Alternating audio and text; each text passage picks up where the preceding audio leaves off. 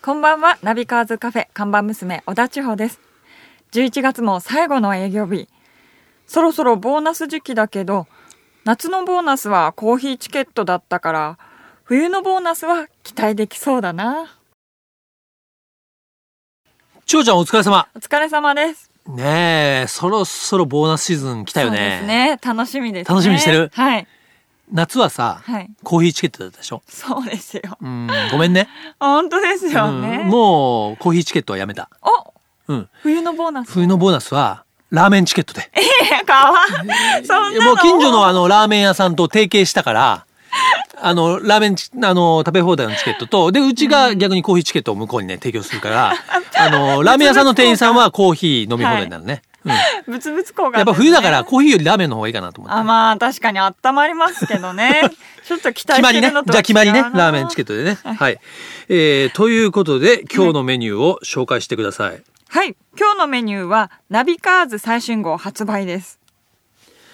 はい。ということでね、11月26日、奇数月の26日、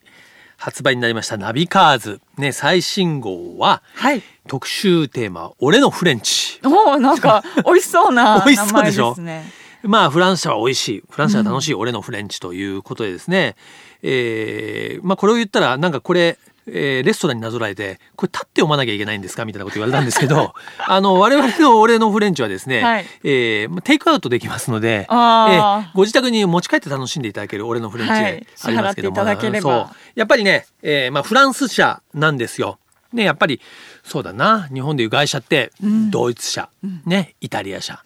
あってやっぱりねそれと双璧というかやっぱ人気があるのはフランス車ではい僕も実は今までで一番たくさん乗ってるその車国籍でいうとフランス車なの所数持この前数えたらね8台か9台かな10台弱ぐらい乗ってんですよ。そんなに持ってたんですね、うんまあまあ乗り換え乗り換えなんだけどはいあのーフランス車ってねやっぱりすごい好きな人がうん乗ってるんで、うんなんていうかな自分が例えば乗らなくなっても結構あのなんていうのかな処分したりしないで知り合いに譲るのよ。ああもう手の届くところそうそう回回結構そうやって知り合いを回っていくっていうのが結構フランスは多くてうんだから俺なんかそういうのを回ってきたのを安く譲ってもらって、うん結構乗り継いでたら気が付いたらそういう台数になってましたけどまあやっぱりね今回はナビカーズ初めてのそのフランス車特集ということで表紙はですねもうすでにねあの発売されてますけどもなんと車のお尻ですよ。もういいですね真後ろお尻なかなか好きですねねえ車の雑誌で車の真後ろって表紙ってないでしょ。そうですね斜め前からとか、なぜかっていうとこれはねあの表紙になったのはルノー・サンクターボというね、まあ、1980年代の車で、はいお尻が特徴なんですようんなるほど見てもこのねはいオーバーフェンダーっていうかはい形がこうお尻がプリッとなってるでしょ、うんブリッとねはいこれはあのもともとルノー・サンクっていう FF のフロントエンジンの車を、うんそのラリーに対応するためにもうパワーを上げて、うんトラクションをかけるためにエンジンを前から後ろに後ろっつっても、座席だから後部座席を潰してあまあミッドシップだよねあはい後部座席潰してそこにエンジンを乗っけちゃってリアドライブにしたっていう車でそのやっぱりパワーを受け取るために後輪のトレッドってね、うんあのータイヤの幅を広げるので、はいフェンダーも広げたっていう骨盤のそう部分がそうだからもうすごい後付け感そうですねバリバリにあるでしょ、 こうプツッとこう切れるようなそう感じですもんだかねらやっぱりすごいこのフランス車好き、あのー円数の間ではやっぱうりん人気、なんでかというともともとは普通の可愛いハッチバックだったのがいきなりなんかモンスターみたいになっちゃったってはいいう意味で非常にね、あのー愛されてる車で、うんあと一方で最新の、まあ、ルノーとかえプジョーシトロエンも扱ってますし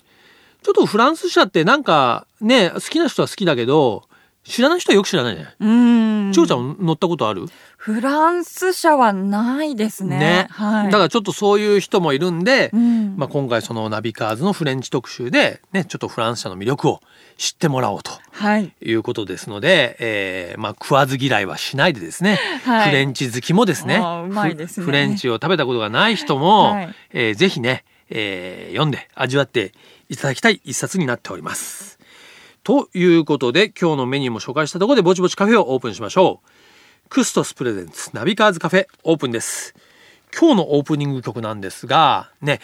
最近これ実はラジオで流れてきて僕、はい思わず編集部で流れてきてぐっと「おこの曲いい!」と思ってしまって、はい。昔の曲だと思ったんでねなんか1980年代ぐらいのあのサウンドかと思ったら実はそうではなくてね、はい比較的新しいナンバー、えーだったのでちょっと紹介したいなと思いますが「えールーマー」というね、えーアーティストが歌っております「デンジャラス」自動車雑誌ナビカーズとスイスのリストウォッチブランドクストスとのコラボレーションによりお届けするナビカーズカフェカフェオーナーことナビカーズ編集長川西圭介と看板娘小田地方のナビゲートでお届けしています。オーナーお客さんがいらっしゃいました。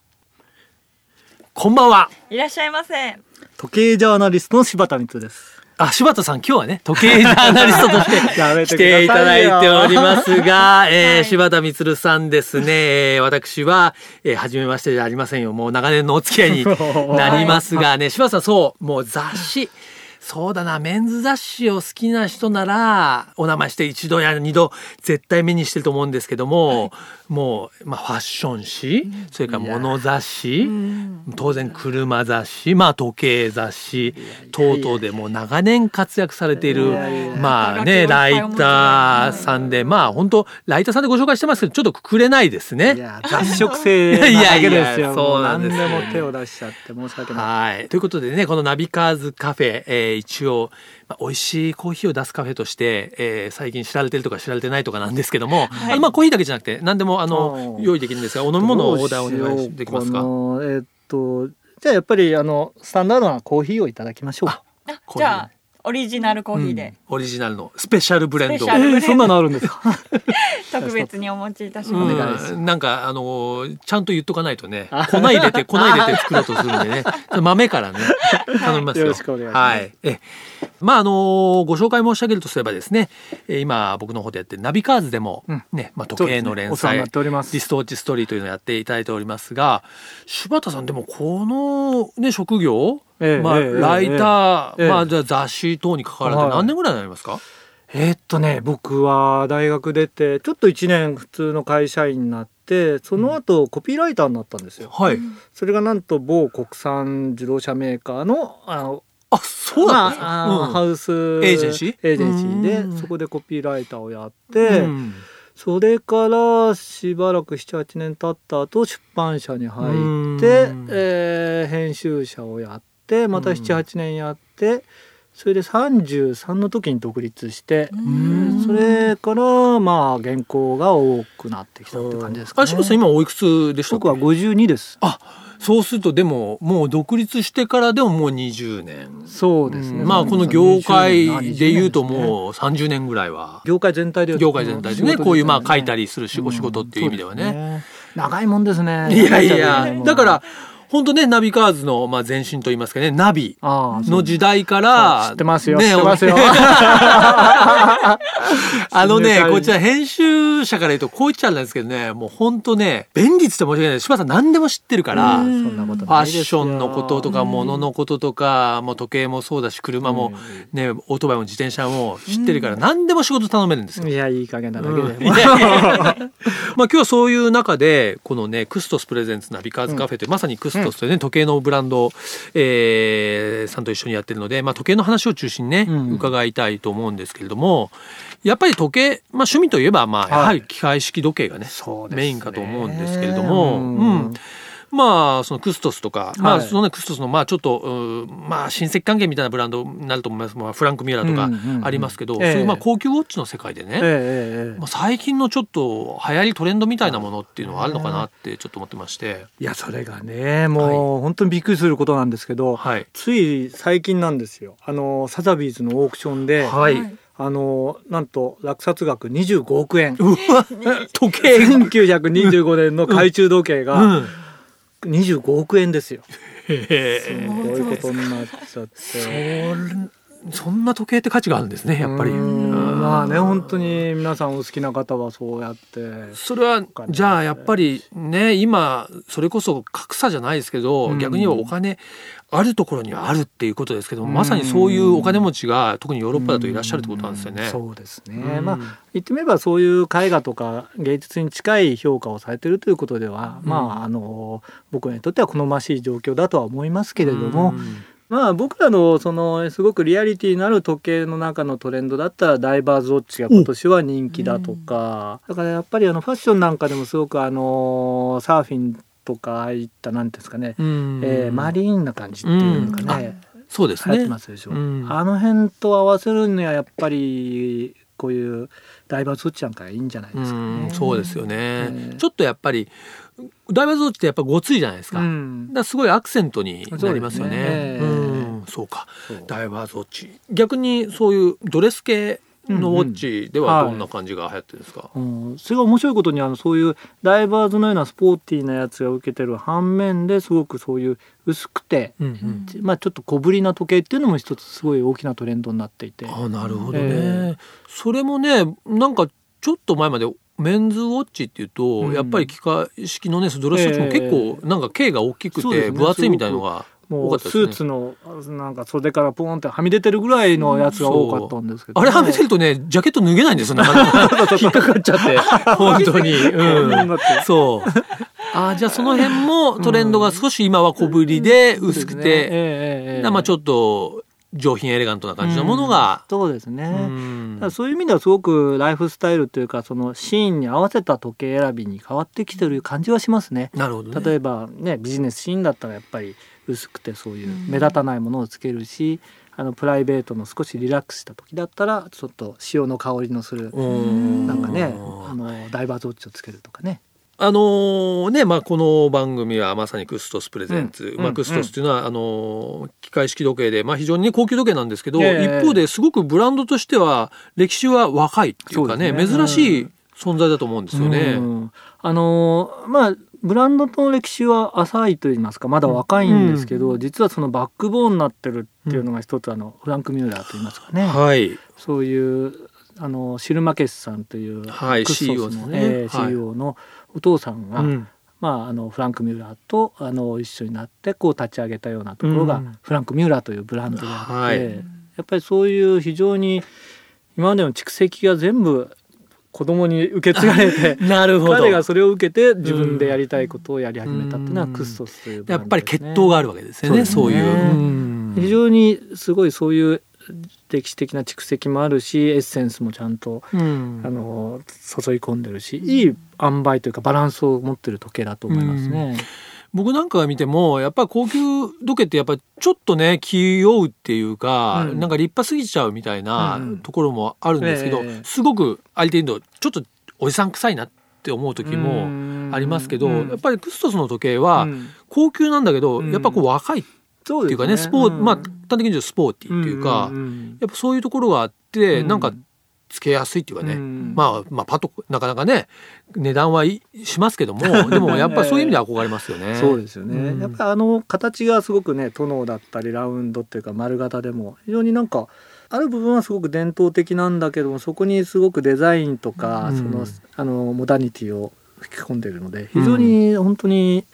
今どんな格好でもつつけられるし、そうですよね。いい時計の世界だとね、うんまあ安くても50万とかもちろんそうですね100万円当たり前だし、うん100万200万当たり前だし、うん完全車値段ですよね。そうですね。うんうんあその辺のプライスゾーンもなかなかあの男性にとってはちょっと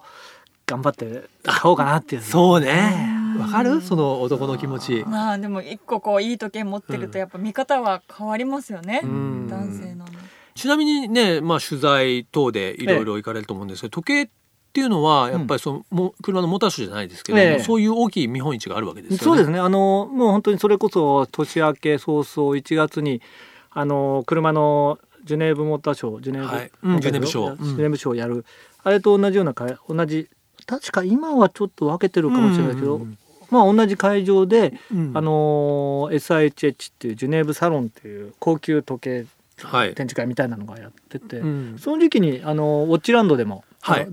WPHH っていう、うんそのフランク・ミューラーが中心としたグループグループが大きな展示会を開催して、まあ、それ早々1月早々行ってきますね。あじゃあまあもうまああの年が明けるとまたそうですね柴田さんもそれに行って、ええまた新作をそうですねこうチェックして見てわあすごいなんかねあのー非常に時計好きの人からするともう羨ましい、いやいややでもねちょっとそんな、ね、時計の最新情報またねナビカーズの方にもね、ぜひ書いていただきたいそとうですねぜひぜひ思いますええが、はい。でね、この番組ではね、今も申し上げたそのクストスというブランドにちなんでですね、クストスはやっぱりその若い、うんあーまあブランドなんで、やっぱチャレンジっていうテーマをね、うん掲げてるんですけども、まあ今日はちょっとね、柴田さんのチャレンジも最後に伺いたいんですけども、えーまあ来年になるかな、もう今からだから、ね何にチャレンジされますかいやあのーやっぱり僕自転車もう一回ちょっと、えーうーんそろそろ来年来年そろそろちゃんとうん乗ろうかなと、チャなるレほンどジします。じゃあトライアスロン出ましょうよ、一緒に。誘いますホ ね。ノルルトライアスロン。あーランはやってますよランは。 ああそうですか、じゃあね柴田さんのチャレンジはちょっと来年はまた自転車だっイエーイて柴田さん自転車すごいんだよあの糸魚川東京糸魚川のああ,、前の、まあ、レースっていうか競技があって、はい東京から新潟まで300キロそうですね300自転車で走るのに出てらっしゃるね。よくやってましたよね。ねえいやだからもともと相当すごいんですよ。すごいですうんね。じゃあトライアスロン全然 OK です。全然 OK。やったことあ りますちょうちゃんもやるやる詐欺でまだやってないですからあねー。うじゃあん来年チャレンジ。そうですトライねや。しましょう私のチャレンジ。ね。え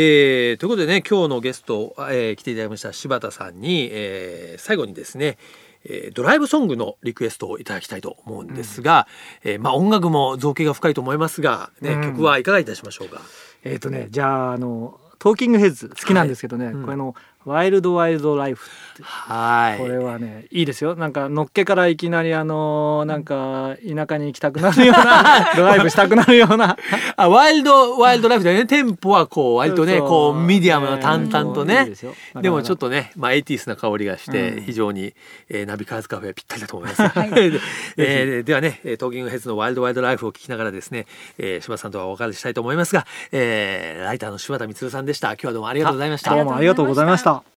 続いては月替わりで情報をお届けするマンスリーナビ僕川西が編集長を務める雑誌ナビカーズ元ナビそしてバイシクルナビからよりすぐった情報をお届けしていきます先週先々週と日本カーオブザイヤーのね、えー話題をお届けしたこのマンスリーナビですが、はいえー今回はねその締めということで3週目ですが、えーこのカーオブザイヤーね総括したお話をしていきたいと思いますもちろん今週も、はいねモータージャーナリストのね川口学さんと電話をつないでカーオブザイヤーについて伺っていきたいと思います、えー、川口さんはい、もしもし。はいいやー、なん かあの、先週、先々週からずっと電話がつながってるような気がする。ねえもうなんかあのーお店にね、はい来てるような、えー臨場感でお届けしてまそすけどうですね一緒にいるようないやいやいやいやいやいや。はい、はいね。ということでね、カーオブザイヤーの話を3週にわたってね、してきましたが、はいね、先々週は、えーカーオブザイヤー、松田デミオのお話。ね、はい先週はインポートカーオブザイヤーのメルセデス C クラスのお話を伺いましたが、今週は、まあ、その2台以外にもね、えーはいい、ろいろ、えーいい車あったと思うんですが、えー川口学的にですね、えーまあ、注目したオブザイヤー的な車の話を伺いたいと思うんですけども。はい。まあそうですね、あのー、38台の中でまずノミネートされていた車の中で言えば、はい。ダイハツコペン。おお。おーここれはあの、僕はですね、実は10ベストカーにも投票したぐらいなんですけれども、うんまあ実際には10ベストに選ばれなかったんですが、はい。僕はあの、一押しでしたね、割と。まあ、この時代にあって、うんその、オープンカーをですね、はい軽自動車 で作るっていうのはちょっとなかなかできないことだと思うんですけれども 世、界にもないですよねやっぱこれだけね、はいうんそこにやっぱり果敢にトライしてきたというのは非常にあの、いいことだと思いますし、はまいずその姿勢が非常に評価できますし、はいなおかつ出来上がってきた車も非常にいい車になっていたとはいいうことで、これはまあ、今年のですね、はいあの、優れた車として僕は挙げたかったなというのは本音でしたなね。るほど「学ぶオブザイヤー」ではねかなりいいところに行ってるということですが、ええはい他にはどうですか実はですね、まあ、あのその38台の中には入ってないんですけれども、はいはいこれもですね軽自動車なんですけれども、うんケーターハムセブンのはいはい、はい鈴木のエンジンを積んだですねおー車があったあんりですけまれどしたありも、ましたはいはいこれはまあ、今のところ、学ぶオブザイヤー2014かなっていう感じあでーいわゆるねあのーまあケータハムセブンねもう本当にフォ昔のフォーミュラカーみたいな車なんですけども、これにね、鈴木の 660cc エンジンを積んでしまったというなんかもそううですいね、しかも、うんあの 660cc のエンジンを積んだことによって、はい実はですね、ケーターハムセブンの本来の姿になったというか、なるほど。うん。そこに近づいた感があるんですね。というのも、重量も非常に軽いですし、はい。パワーもですね、昔積んでたエンジンとそんなに変わらないぐらいなんですね。うーんなるほどね。これは本当にまあ、顔オブザイヤーというか、円数オブザイヤーというかね、車好きにとってはもう絶対気になるね、えー一台だなというふうな気がしますね。そうなんですよ。だから、あの、我々今、その2014年にあって、非常にいろんな車があって、その先進技術に優れた車とか、はい。まあ、安全性が高い車、燃費がいい車、電気が走る車っていろいろあると思うんですけれども、はい。そんな時代に、なんかうこうん非常にシンプルで、はい。これがなんかこう車の本来の姿なんだなというのを提示されて、うんちょっとあのびっくりしたというか、うん。新鮮でしたね、逆に。なるほど。今ね、はい本当にまあ、ハイブリッド EV ね、どっちかというとそういうエコうんー、少年費が歌われる時代ですけども、そんな中でね、川口さんが、このね、乗って楽しい2台をね、選ばれたっていうのが非常にね、面白いですし、これはちょっとね、カーオブザイヤーのそのね、あの、受賞者だけを見ていてはちょっとね、見えてこないところですもんね。そうですね、やっぱりあのそういう部分はやあの車好きにとってはですね、非常にいつ,、ま、いつの時代でも魅力的な部分かなというふうにも感じますね。えーね、川口さん本当に、えまあ、カーオブザイヤーね、選考委員ということで、えええー本当にいろんなね、大勢大勢の車好きにまあ影響を与える存在だと思いますので、早い話になりますが、来年ね、2015年もですね、またいろんな車に乗っていただいて、はい、えーちょっと楽しい車の勧めをしていただければなというふうに思います。えーまたよろしくお願いします。ありがとうございました。ありがとうございましたはい、ありがとうございました。クストスプレゼンツナビカーズカフェ、オーナーの川西圭介と、看板娘小田千穂でお送りしてきましたはい。ね。えー今日はね、ちょっとはい時計トークをね、中心に、えーね、伺いましたけども、やっぱり時計ね、まあはい男もそうですけどね、女性も時計好きだよね。そうですねやっぱりこうキラキラして小さいのとかが結構好きだったりはしますねそっか、わかった。じゃあそれはね、誰かに買っても らって、俺の時計よろしくね、ちゃんと。なんで逆ですおよ給料積み立ててあるでしょ、ちゃん と。ボーナスが時計でもいい かなうわ、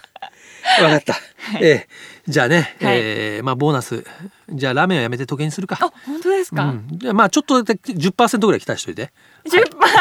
可能性はちょっと低いんですねはい。はい。それではこちらのカフェのアドレスをお伝えします。ナビカーズアットマーク FM 富士 .jp navicars